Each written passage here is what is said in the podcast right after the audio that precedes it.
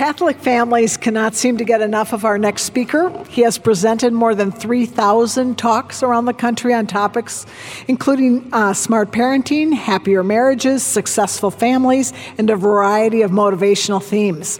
Those who have seen him at a previous conference or through his various media appearances know Dr. Ray Guarendi has a gift and a passion for helping parents be their best and to help them raise great kids. He does it with humor and practical advice. Dr. Ray is a Catholic father of 10 adopted children, a clinical psychologist, author, professional speaker, and national radio and television host. His radio show, The Doctor Is In, can be heard on over 440 stations and Sirius XM Channel 130. His TV show, Living Right with Dr. Ray, can be seen on EWTN Global Catholic Network, and it's aired in 140 countries. We're glad he was able to make it to another Midwest Catholic Family Conference this 20th year. Please welcome Dr. Ray Guarendi. I sure hope I don't trip over this and fall. If I do, this will all be mine. Now, you people will still get to have your conferences here, not what you're paying now. My wife is a convert to the Catholic faith. She had a tough time with confession. She understood the theology. She couldn't get it through her head that when you go to confession, you got to confess your own sins, not your husband's. Bless me, Father, Ray has sinned. She made her first confession when she was 39. Now, gentlemen, you read these marriage books, they all tell you the same thing be on your knees for your wife. Okay. She goes into the confessional. I get on my knees. And I stay there the whole time she's in the confessional. So I took a week off from work. She came out. Honey, what do you think? Oh, you're right, Ray. I, I feel clean. It's good. It's good. So, uh, what'd you tell father? I'm not telling you that. You can tell me you're not bound by the seal. I'm not telling you, Ray. I figured it out. If you want to know what your spouse or your kid tells the priest in the confessional, you kind of got to go in the back door.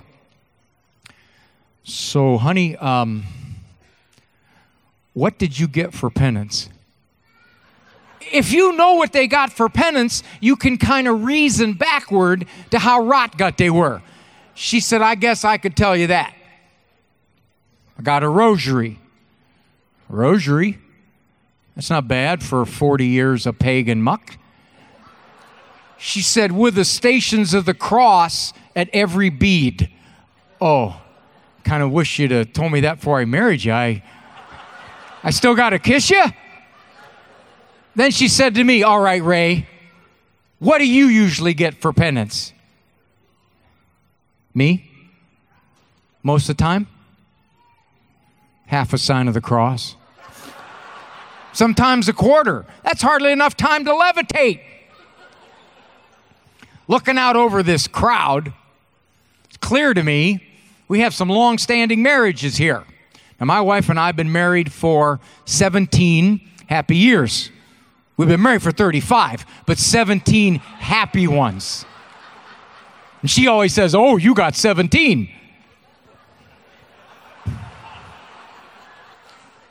I was at a marriage conference with my uncle Giuseppe. My uncle Giuseppe's an older Italian man, been married 48 years. Priest says, Giuseppe, would you tell these young men how to make a marriage last 48 years? Well, you got to do nicer things. You make her feel very special. You remember the days, the special days. For our 25th anniversary, I take her to Italy. Priest says, Giuseppe, that's beautiful. You got another anniversary coming up in two years, 50. What are you going to do then? If I'm at 50, I'm going to go get her and bring her back.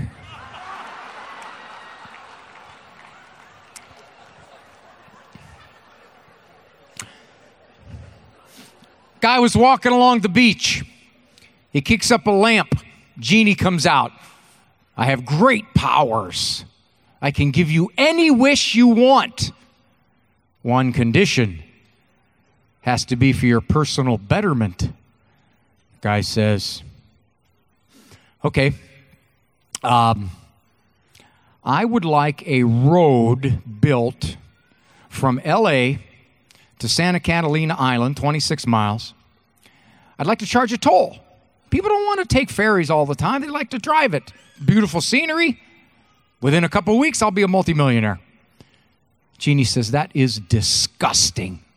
First of all, the engineering problems, putting pylons down in two miles down into the ocean depth in the crust of the ocean floor, ecologically, that'd be a disaster. And it's greedy. But I'll tell you what, I'll give you another chance. Do you have a second wish? The guy says, Okay. My wife says I don't understand her.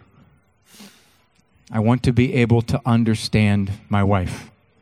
I want to know how she thinks, her emotions. I want to be able to relate. Genie says, Did you want that road asphalt or cement?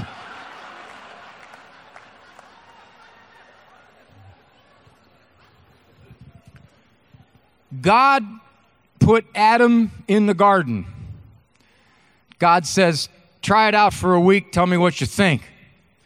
God comes back a week later. What do you think? Adam says, Well, it's beautiful here, but I'm lonely. I think I need a companion. God says, Okay, lay down. He wakes up. There's Eve. God says, You live with Eve for a week. I'll be back. God comes back, says to Adam, Well, what do you think? Adam says, She's beautiful. I can't take my eyes off her. Why did you make her like this? God says, So you'd love her better. Adam says, Oh, yeah, you're God. You think of everything. Okay. God says, Adam, are you done? I got to go. Adam says, Well, yeah, I got another couple questions. God says, Go ahead. She's as sweet as sweet can be. I wish I had her gentle sweetness. Why did you make her like this? God says, I told you so you'd love her better. Adam says, Yeah, that's right. You're God. I keep forgetting that. You think these things. God says, Look, Adam, is there anything else? I got to get going. Adam says, Well, there is, but I'm a little hesitant to ask. Go ahead. Well, she doesn't seem real swift. Um, why did you make her that way? God says, So she'd love you better. Yeah? See, the women were thinking, all right, now he ripped us up in the first one. Here comes another one. How's he going to get out of this? Article in Time magazine, probably 20 years ago. Men and women are different. Only Time magazine could think this is a revelation.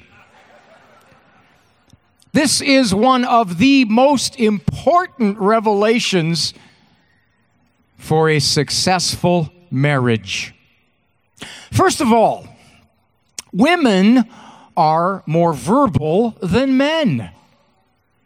They're better at communication. This is natural to you. You're good at it. A woman will come in, a woman will come into my office dissatisfied with her marriage. She'll have a list this long of everything that has gotten to her. And I'll turn to the guy. What do you have to say? I thought everything was gone good. We are not as good at communicating as you are. You're just naturally more skilled at this. You see this with little girls. Little girls are more verbal than little boys. They talk earlier, they talk better, they talk longer. That's why the kiss of death on the radio show is if a woman calls in and says, Dr. Ray, I'm going to keep this really short.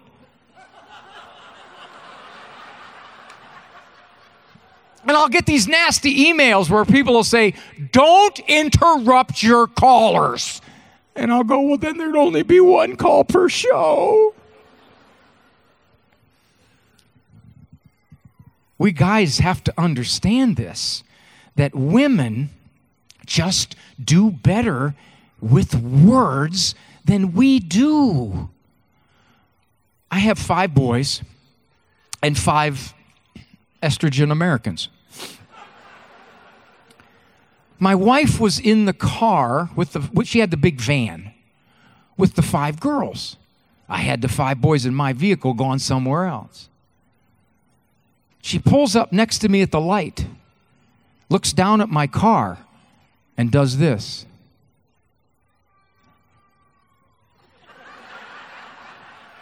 The extent of the conversation in my vehicle took place about 18 miles down the interstate when from the back seat my son says, Oh, geez, James, Dad, tell him roll down the window.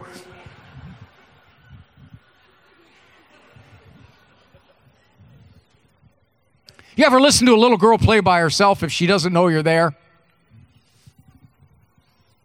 Jessica, why don't you come over about noonish, okay? Bring the baby Isaiah. Oh, I love that name. Yes, it's the baby name book. 30,000 names. I memorized all of them. Took me an hour while I was doing math problems at the time. Okay, we'll go down to the park. The leaves are so cinnamony this time of year, don't you think so?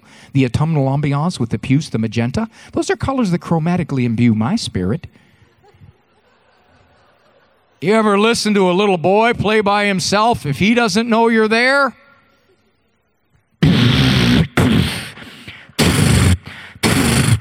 oh, guttural primordial bow like effluences.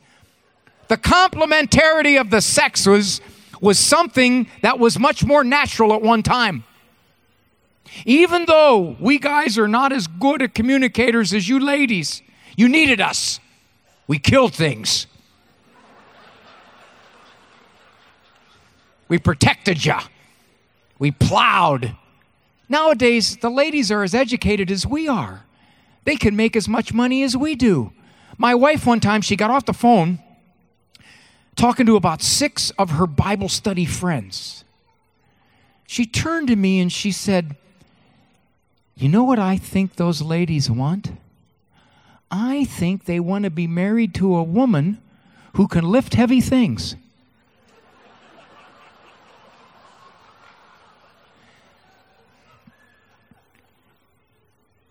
when I used to assign my children essays, I'd give my son an essay and it would come back.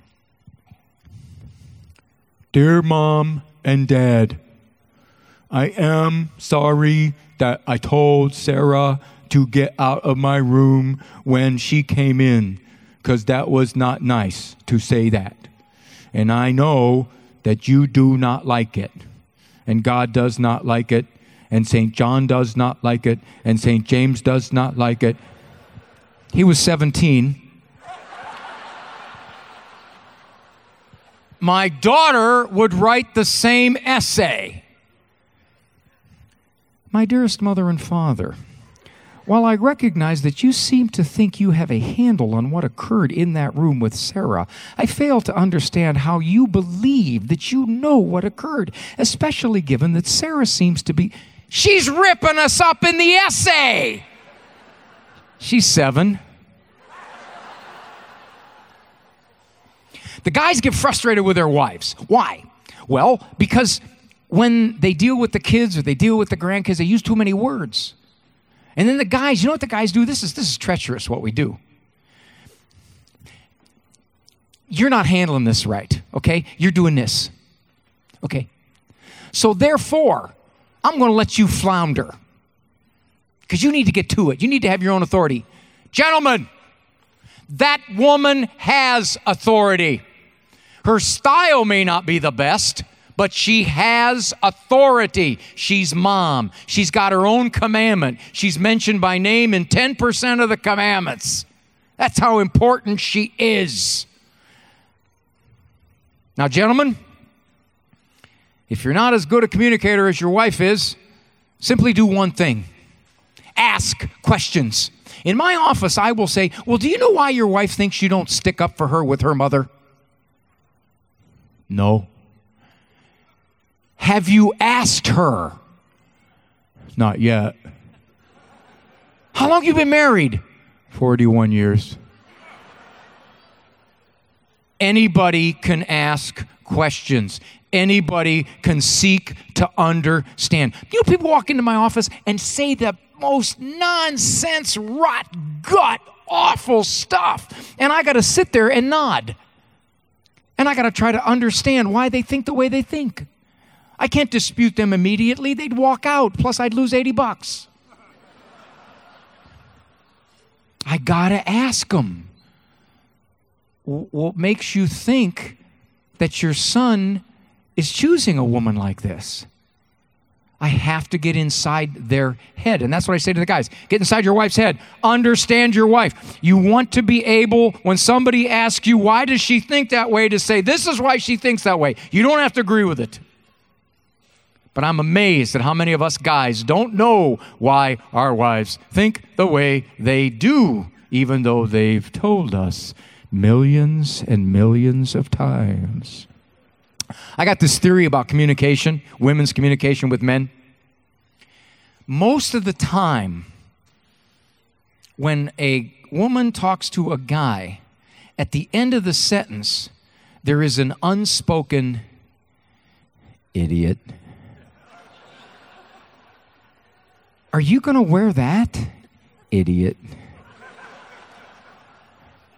Why would you park there? Idiot.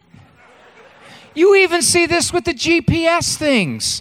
If you take a wrong turn, recalculating, idiot. I took one of those things into the hotel room with me. I put it on the bathroom counter. I left the bathroom, I heard, put the seat down, idiot.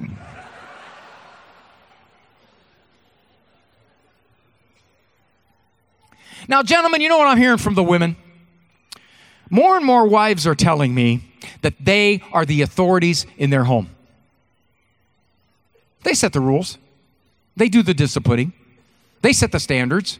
And uh, Disney dad over here, Mr. Good Time, Mr. Oblivious, Mr. Laid Back, Not Notice Nothing, Keep the Peace, Mr. Honey, I was that way when I was a kid. I think I turned out pretty good. And the women are thinking, let's gather the relatives and vote.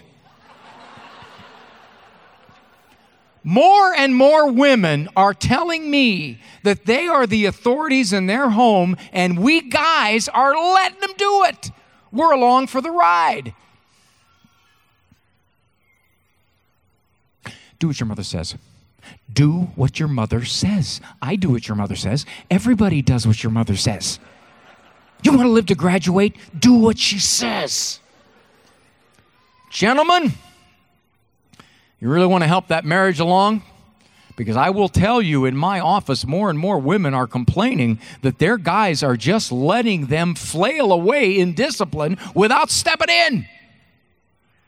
So, next time you hear your wife locked into a battle with a kid. Don't sit in the Barcalounger in the other room thinking to yourself, I close my eyes. I can't know which one of them's the 11 year old.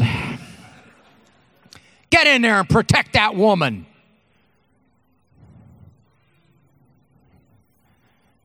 That's not just your mom you're talking to that way. That's my wife. You go to your room. I'm going to see what she wants me to do about this. well, you better not protect without some kind of written permission. And then I'm going to do more. And I'll tell you what, gentlemen, you stand up for that woman a few times, they will feel very affectionate toward you. Sometimes I'll give my boys a couple bucks. Go down give your mother grief. I'll be right down. Worked pretty good till she found out I was only giving them a couple bucks. Know the definition of impending middle age? It's when your wife gives up intimacy for Lent. You don't realize it till Monday after Easter. These guys are looking at me like, what's your point, man? Yeah, we know when Lent is January 6th to August 28th. We know when it is. Any of you taken Physics 101? You've heard the law of social, you've heard the law of entropy. The law of entropy is a basic law. It runs the universe.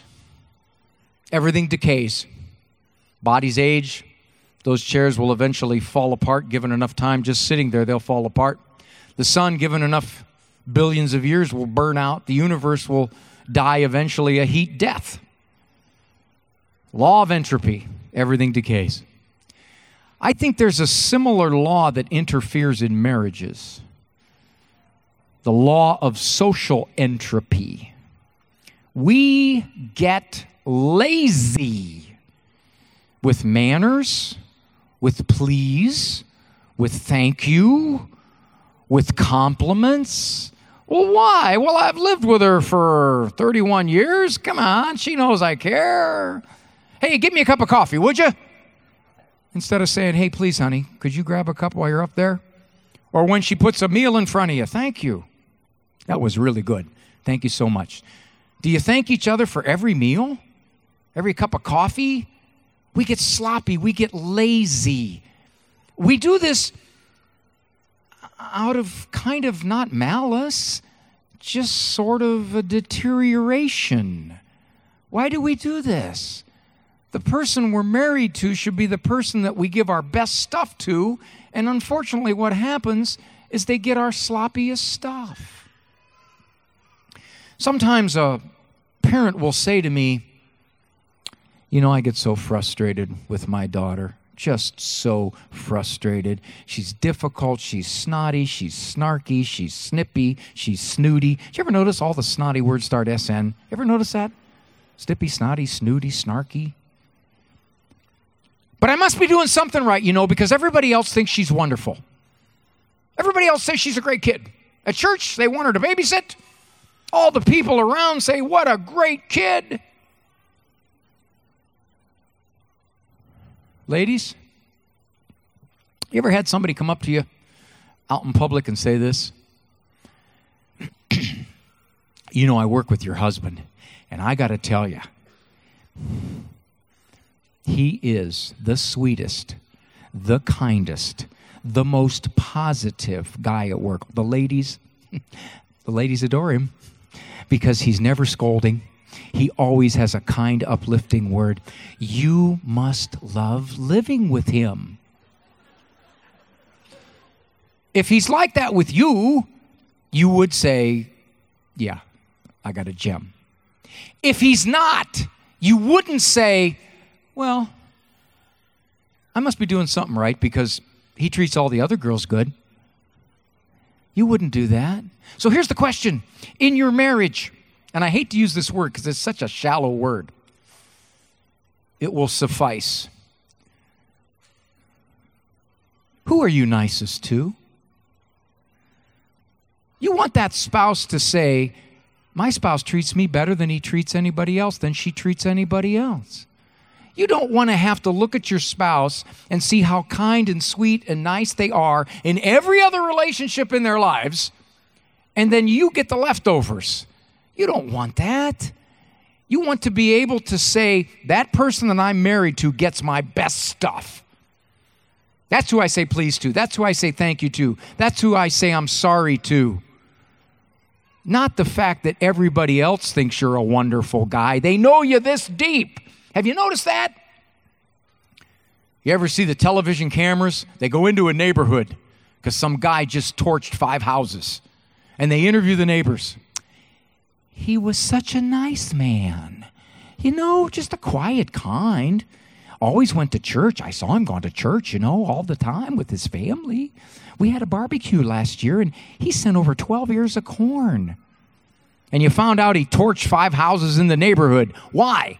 Well, he wasn't such a nice man. You didn't know him. You knew him this deep. You knew him when he drove by your house and he went like this. That's all you knew. That's why high profile religious leaders, when they fall, people go, I can't believe this. Oh my gosh. All the holy words he spoke, all the things he said, and then you find out he's living this double life. What? I can't believe that. Of course you can. You knew him this much. People will say to me after a talk, Oh, you must be a wonderful father. And I will say, You don't know that. You have no idea if I'm a wonderful father. All you know is what you heard me say for one hour. That's meaningless as to whether I'm a, one, a, a wonderful father. I hope I am, but you'd have to ask my wife and kids about that. Same thing at home. Who are you your best with?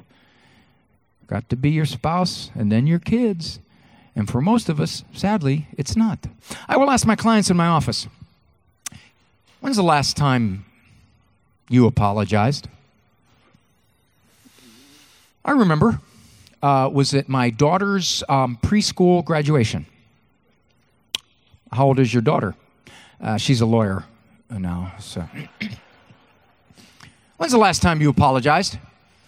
Uh, wedding rehearsal dinner. I remember that. I spilled coffee on her. I said, hey, sorry about that. Apologies are very difficult in marriages for lots of reasons. I'm sorry are two of the smallest words with the biggest effect. So, why don't people apologize more? If you want your spouse to apologize more, it's kind of like raising a flower. You, you got to be delicate with it. If that person apologizes and you respond like this,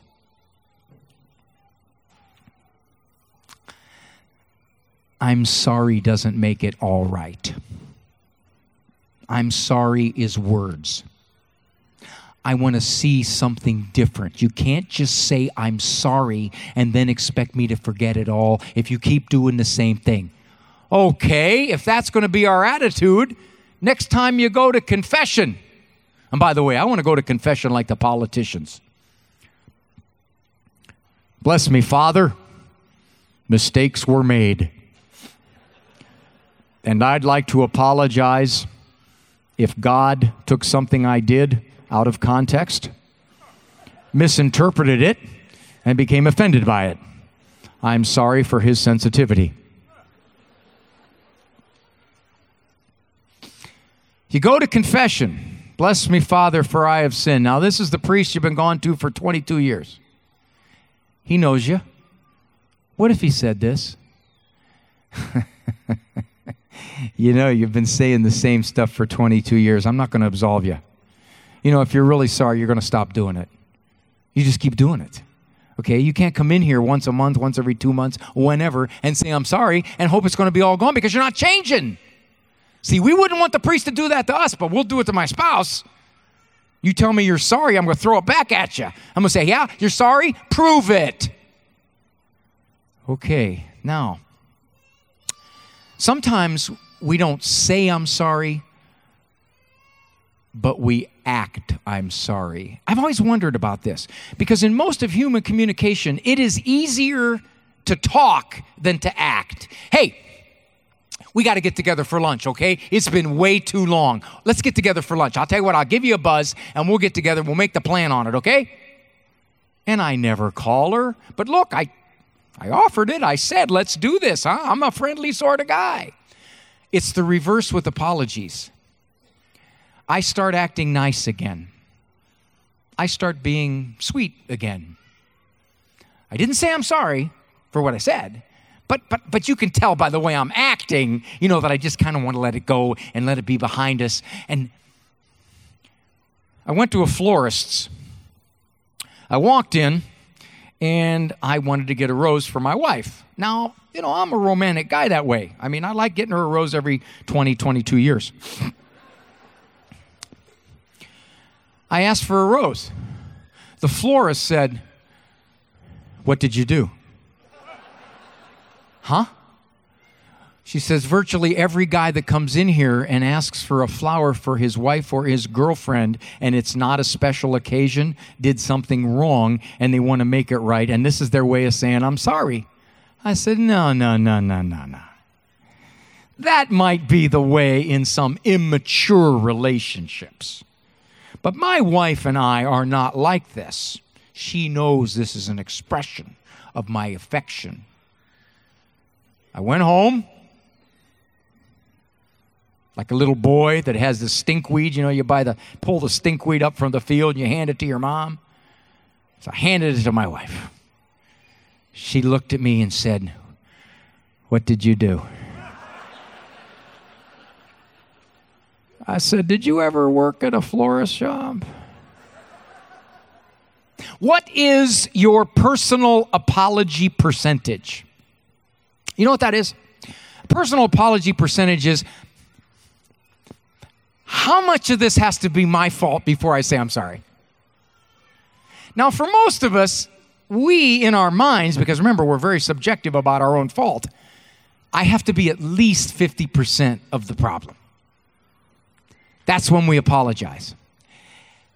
As a Christian, you want to get your personal apology percentage as close to zero as you can. Let's say you two get into it. And she's badgering you, okay? And she's not letting it go. And finally, what do you do? You curse. You turn and you fire off some nasty language. Later on, you think to yourself, well, I'll tell you what, that argument went 18 minutes. And yes, yes, yes, the last minute, I got ugly. Okay, let's see. One minute out of 18, that's about uh, five and a half, six percent. Well, that's how wrong I was. I was about five and a half, six percent wrong. Apologize for your five and a half, six percent. I'm sorry. I shouldn't have talked like that. That was wrong. That was really wrong. I, I just lost my temper. Don't say, I did it because you kept badgering me. Okay, if you would have backed off around the 10 minute mark, I wouldn't have done it. Okay, but I can only take so much, so I'm sorry. No, no, no, that's no apology. I did it because you did that. No, no, no. I'm sorry. Oh, great, great. So I apologize for my 6%. She ignores her 94%, or he ignores his 94%. This is good. Why don't I just give them permission? To do whatever they want because they know I'm going to apologize. And besides, I do all the apologizing in this marriage anyway. I'm the one who apologizes. The apology ratio in this marriage is 10 me, 1 him or her. They always think they're right. That's why they don't apologize. They never think they're wrong. I'm going to tell you right now if you or your spouse is very slow to apologize, it is not because you think yourself superior. It is not because you think yourself never wrong. It is because you got a streak of insecurity in you three yards wide. Because if I don't tell you I'm sorry, what does that say about me? Am I afraid to admit I'm wrong? Am I afraid that if I say I'm sorry, that it that that means I'm a I'm a wretched piece of nonsense? What does that mean? All it means is I I'm sorry. That what I did there was wrong. There, that piece of behavior, that attitude, that thoughtlessness was wrong. That's all it means. So when you get frustrated, let's say you have a spouse who doesn't apologize, and you get frustrated, you tell yourself this. It'll keep you from getting quite as frustrated. Don't say it out loud, though, because you'll be big trouble. That's born out of insecurity. It is not born out of a feeling of superiority. I don't say I'm sorry because I can't. I don't, I don't like what that would be admitting to. I don't like that I would have to admit that I'm frail or I'm a sinner. Would you ever notice that about sinners? By the way, I'm going to tell you this. Everybody here, is, is there anybody here who's not a sinner? By the way? Okay, so everybody here would say, I'm a sinner. I acknowledge that. I'm a sinner. You know the irony to that? Don't get specific about my sins. I'll admit generically I'm a sinner, but, but don't say I'm thoughtless. That, now, wait a minute, I'll defend myself. Don't say that I have a temper. I'll defend myself. Don't say I'm arrogant, okay? I'll, I'll, deny it. We are very good at admitting our faults as long as we keep them generic. I'm a sinner. God knows I'm a sinner. I'm comfortable with being a sinner. We're all sinners. Just don't get particular about my sins. That's when I resist you. It's an interesting irony. There is a technique that if you want to change your spouse, here it is. It's the best technique I have ever seen for changing any other person. But in this case, let's say spouse. I will illustrate it with a story. Small country parish. In the middle of the Mass, a hideous looking, sulfur breathing creature comes down starts to just breathe fire. People are running, scared to death, out of the place, all gone except one old farmer sitting in the front pew, imperturbed. Do you know who I am? Yep. You know what I could do to you? Yep. Are you afraid? Nope. Why? Been living with your sister for 40 years. The message is this unless you live with Satan or his sister, this technique is guaranteed to work. To change someone else, change yourself first. Unless you live with somebody that's just raw evil, they'll take advantage of it. They will change. Not maybe not to the degree you want. Somebody will come in my office. I do marriage counseling. Every five or six years, I'd like someone to come in, begin like this. You know why I'm here? Because it has finally occurred to me I am extremely difficult to live with. And I had to drag my spouse in because I want my spouse to tell you, Dr. Ray, everything that's wrong with me, and I would like to work on it. no, no, no, no, no. I drug my spouse in here, and I'm going to tell you what's wrong with my spouse. You tell him straighten up. If we change ourselves, even if we think that sends a bad message to the other person. Oh, they'll just run with it now, that's for sure. No chance now. If I quit crabbing about this particular trait or this particular behavior, well, he or she's just going to think it's just fine. I'm okay with it now.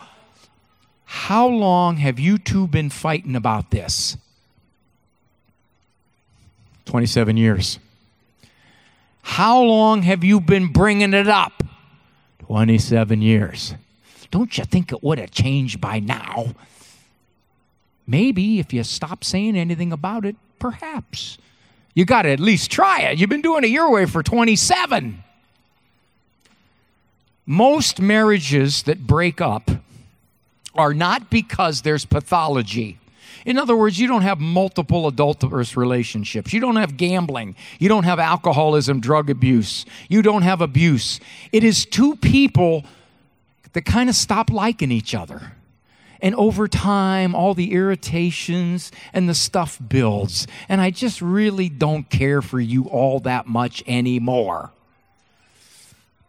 Much of the time, what happens is it's stuff that's this big that accumulates. I'm kind of a neat Nick. God is a practical joker. You can't be a neat Nick if you have 10 children under 12. You can't have a sense of smell if you have 10 children under 12. Now, my wife, when we got married, was just not as neat as I was. Okay. Not a problem. Or so I thought. She had a habit of leaving cupboard doors open. She wouldn't shut cupboard doors. So I thought, well, I'll just I'll just tell her. That's it. I'll just say, "Hey, honey, you, you forgot to you forgot to shut those doors." That's it. She's a reasonable woman. All I got to do is just explain to her you're leaving doors open, and she'll go, "Oh my, thank you," and I'll just start shutting cupboard doors. Right. Now, the worst thing you can do in a situation like that is take it personal. You know why she's not shutting cupboard doors? Because I've asked her to. And apparently, I don't mean anything. Apparently, what I want doesn't matter because she's not changing. It's the worst thing you can do. That will destroy a marriage if you take your spouse's behavior personally. They're doing it just because they don't care what your feelings are, they don't care what you want. So I figured I'm a psychologist, I'm a highly trained professional communicator. I can handle this. I decided, well, after about two or three years of asking her, that wasn't working. So, what am I going to do? All right, I'm going to take action. I came into the kitchen one day, and there's about six cupboard doors open. So I shut them with my fist, loud enough that the neighbors called the cops. Then one day I came in, and there were six or seven of them still open. I looked, I went, and I opened up the rest of them.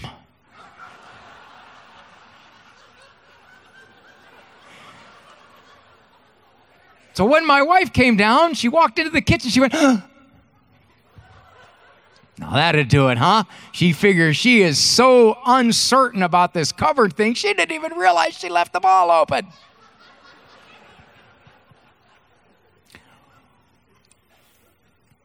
In the words of one of my friends, I am overchicked. That means I have a woman far beyond anything I deserve. She is a spectacular lady. And I'm sitting here irritated over some stupid cupboards open. What's wrong with me? What am I going to do? When I see them open, I'll just shut them myself. It's not a big deal. I still do that to this day. I left Friday morning to catch the plane here, and she had gone. She had gone to mass. You know, oh, that's just fine, isn't it? She goes to mass, but she doesn't care that I want the cupboard shut. Yeah, this is the old, and you call yourself a Christian. Don't you ever notice that people throw that at you because they really want to nail you? You know, you use a cuss word or something like that. Oh, that's how a Christian talks, is it? You ever notice that people who accuse you of that kind of stuff certainly are not Christians, or they look at you like, oh, you think you're holier than thou? So I shut the cupboards. Why? Because I've decided, and I knew this from the day I met her, she's a beautiful person. And I'm going to sit here and irritate myself over the fact that cupboards are open? How ridiculous is that? My gosh, somebody ought to punch me. I got over it though. I learned. I'm a psychologist. I'm trained. I got over it. 20, 22 years later, it was gone.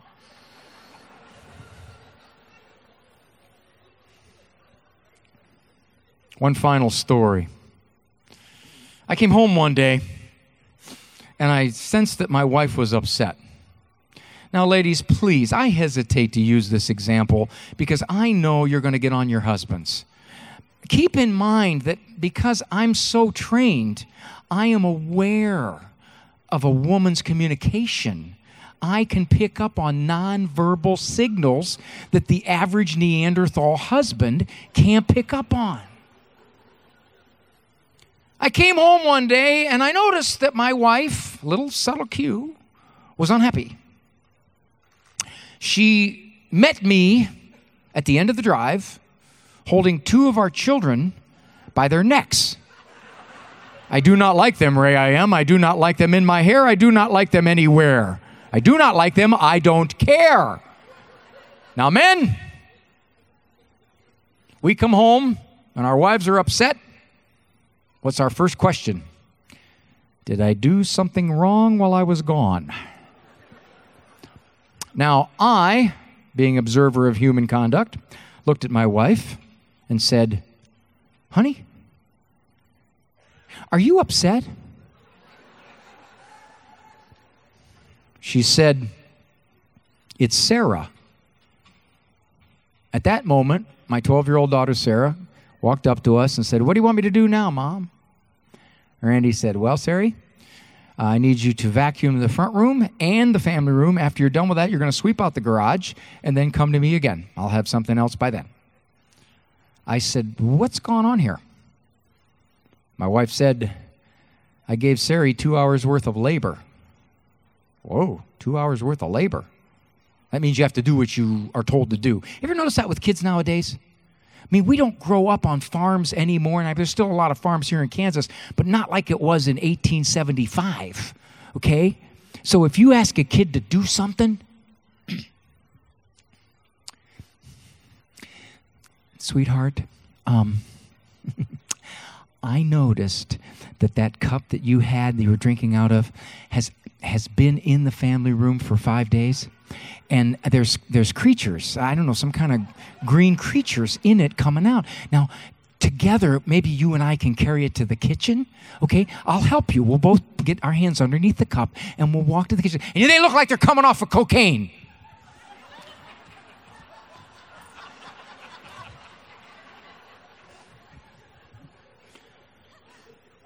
Why did Sari get two hours worth of labor? She rolled her eyes at me. Two hours worth of labor for rolling your eyes at your mother. Is that because rolling your eyes is so awful? No. It's because your mother is so valuable. I tell you what, men, probably the single best thing you can do is protect that woman. You do not allow her to get mistreated by a child like this, to get talked to by a child like this. If your kid turned around or your grandkid and stole something, how upset would you be? They broke what? A commandment, right? They're breaking the fourth commandment when they're talking this way to their mother. Don't allow it. I'd come home after my wife was pretty much there. You know, my wife homeschooled, and this is pretty impressive because she only has a fourth grade education. Okay, I told her, I said, honey, stay one week ahead in the answer book. I came home, and some of the kids had given her grief. And she's a good disciplinarian. She's a better disciplinarian than I am. And I asked her, honey, what, what happened here? She'd tell me. And I said, they did that to you? They made your day like this? I took care of it, Ray. No, honey. You and I are this. They rattle you, they rattle me. What do you want me to do? She said, Kill the boy.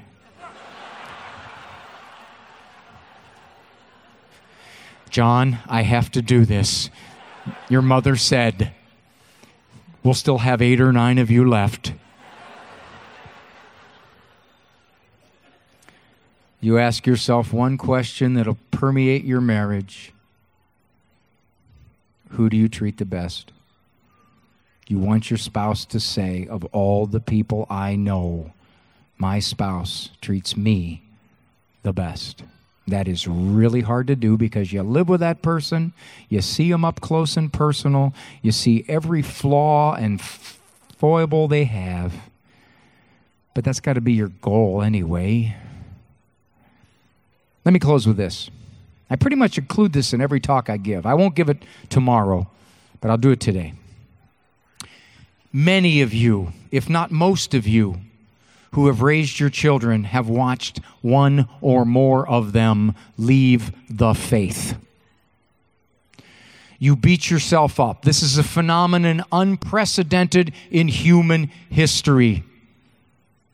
What do you do? You scour the past. It's his fault. It's his fault. I wanted to pray the rosary in Aramaic, kneeling on broken glass. But no, he says they can sit on the couch. That's why. That's exactly why it was. You scour the past. looking for all the ways you fell short as a parent that made this child turn from the faith, reject the faith, reject you, drift into an evangelical world, define the Catholic faith as they choose to define it. And you've been beating yourself up for I don't know how long. I'm going to prove to you now, logically, that your days of punishing yourself over this are done. Please just answer yes or no.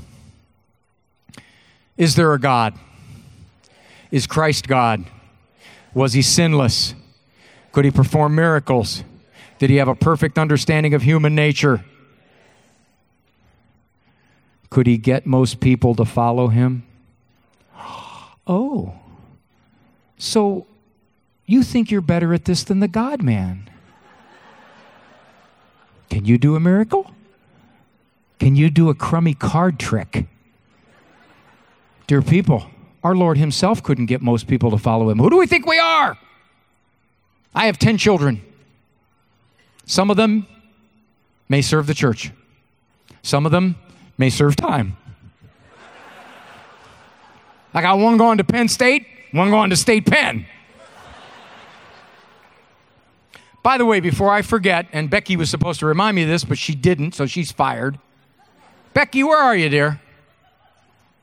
You didn't remind me. You didn't say a word. Oh, you know what she? Oh, oh, oh, wait, wait, wait. She just said, she goes, I thought you were done, idiot.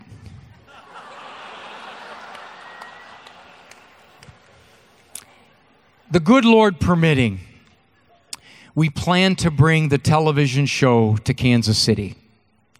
It will be November 6th and November 7th. We will shoot four episodes through the Catholic Radio Network in Kansas City. And they have an affiliate in Wichita, too, I believe. So I know that's a ways off. But if you'd love to be in the studio audience, we would love to have you. Okay? Uh, closer to that date, we'll put out some publicity on it. Uh, you can sign up and get you there. You can bring the kids. The hardest part of doing the show is getting an audience. Believe it or not, audiences are tough to get. So just wanted to give you a heads up on that. We would love to have you. Let me close with a final story since you so much related to my first one. Elderly gentleman and his wife were shopping. She bends over, picks up a can of cling peaches, sticks it under her coat, tries to walk out without paying. Woo! Goes before the judge. What'd you do? I stole a can of peaches. How many in a can? Twelve. 12 days in the county jail then. Her husband's like, oh my, I got to speak up. Your Honor, please, may I say something on my wife's behalf? Go ahead. She also stole a can of peas.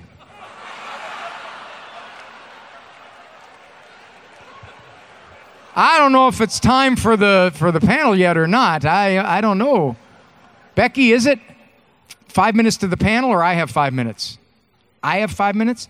Hey, hey, hey. Given what this conference is paying me, you people are lucky you got verbs.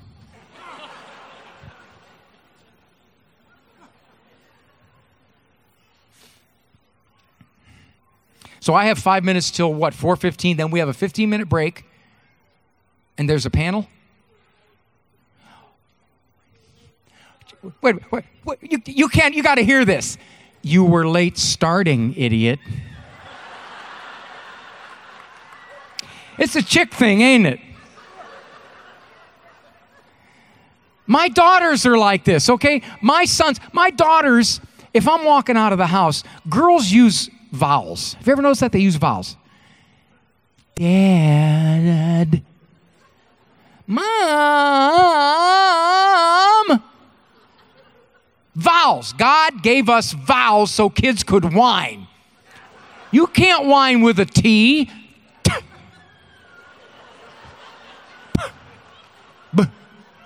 You got to have a vowel. Stop.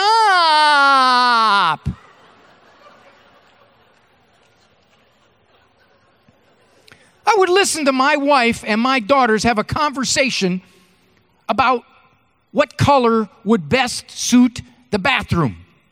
I don't know. It's kind of a topish. don't you think? Maybe a, a salmon. I don't know why you could a puce could matter there, but a but a but some kind of an off-white, linen white, egg white, eggshell white. my boys and I, I think red's good. Red's a good color. Blue, blue's a nice color. I know three colors red, blue, green. They sit and have this conversation. I don't know what they're saying. They just, they're talking in these colors. And they know the difference. If you, if you showed them linen white, eggshell white, off white, sheet white, they know the difference. Oh, yeah, that's a linen white.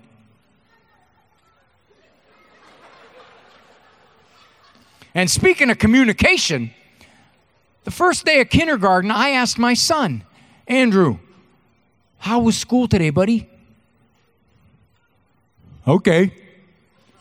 That's good. So what'd you do? Nothing.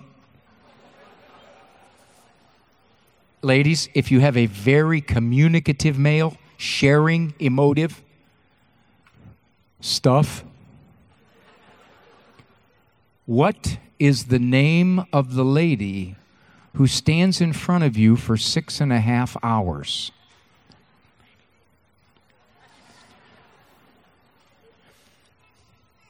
I don't think she told anybody, Dad.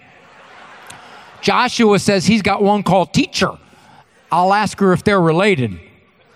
First day of kindergarten, I asked my daughter, Hannah, how was school today, baby?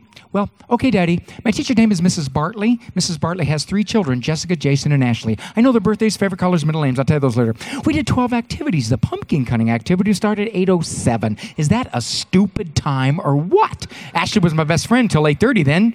She got mad at me. I don't even know what I did. But Jessica told Tiffany I could be her forever friend till tomorrow at 9 o'clock. Now, Mrs. Bartley has this little brown mark right here. You can't tell us there unless she goes over by the light and she stands like this. If she does, the sun comes through the Venetian blinds off the clock, reflects through her bifocals, forms a prism on the window with a brown dot in the left lower quadrant. Daddy, she didn't know it was there. So I figured somebody better tell her.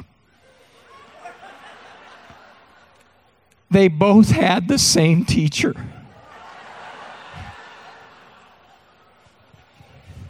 Am I done now? Stop. And then there's underneath it's idiot. Thank you for letting me come back here again.